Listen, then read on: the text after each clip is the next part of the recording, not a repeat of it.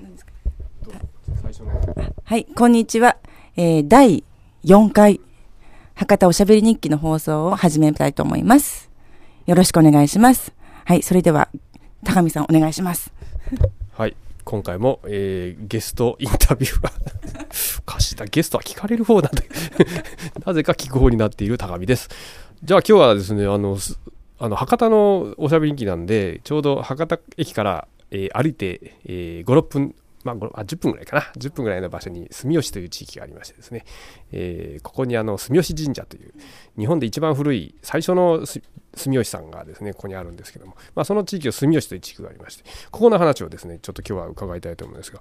なんか住吉州という美味しいシュークリームがあるという話ですがどんな風な美味しいんですか？うん、どんなふ、美味しいんですよ。うん、住吉神社の近くにあるケーキ屋さんなんですけど、名前が何でしたっけ？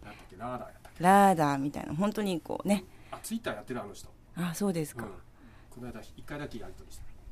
もう店構えも本当おしゃれなよ洋菓子屋さんって感じでこじんまりとしてて美味しいのいっぱいあるんですよね。カステラなんかこう一口のもなんだっけ？もっちりカステラみたいなのとかうんある。で年末にですね半熟カステラって840円で売ってたんですよ。半熟カステラ？あ今半熟カステラって流行ってるんですよね。何を半熟だ中身がカステラの中身がこうドロッとしたのがある。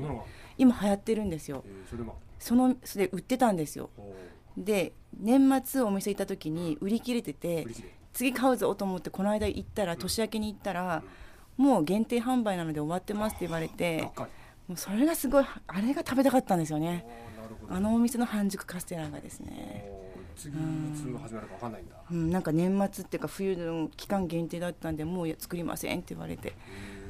悔しいですよね食べ物の話はね。どうしても食べたかったのにね。あじゃあ結構そこ行ってんだあそこラーダーさん。まあまあですね。はい。でそうシュークリームはあのたあの注文したらその場で詰めてくれるタイプ。そうそうですね。あやっぱり。うんなんかクリームは、うん、あのカスタードがちょっと濃厚で美味しいですよね。他にも美味しいのある？なんか焼き菓子系とか。あ焼き菓子はまだ食べたことがないんですよね、うん。マドレーヌもあるんですよ住吉マドレーヌって。まだないですね。あまだチャレンジしてないしてないですね。あーなるほど。ということで住吉、えー州のお話でした。今日は短いですねあのーまた次次回はですねこの住吉界隈のお話をしたいなと思います。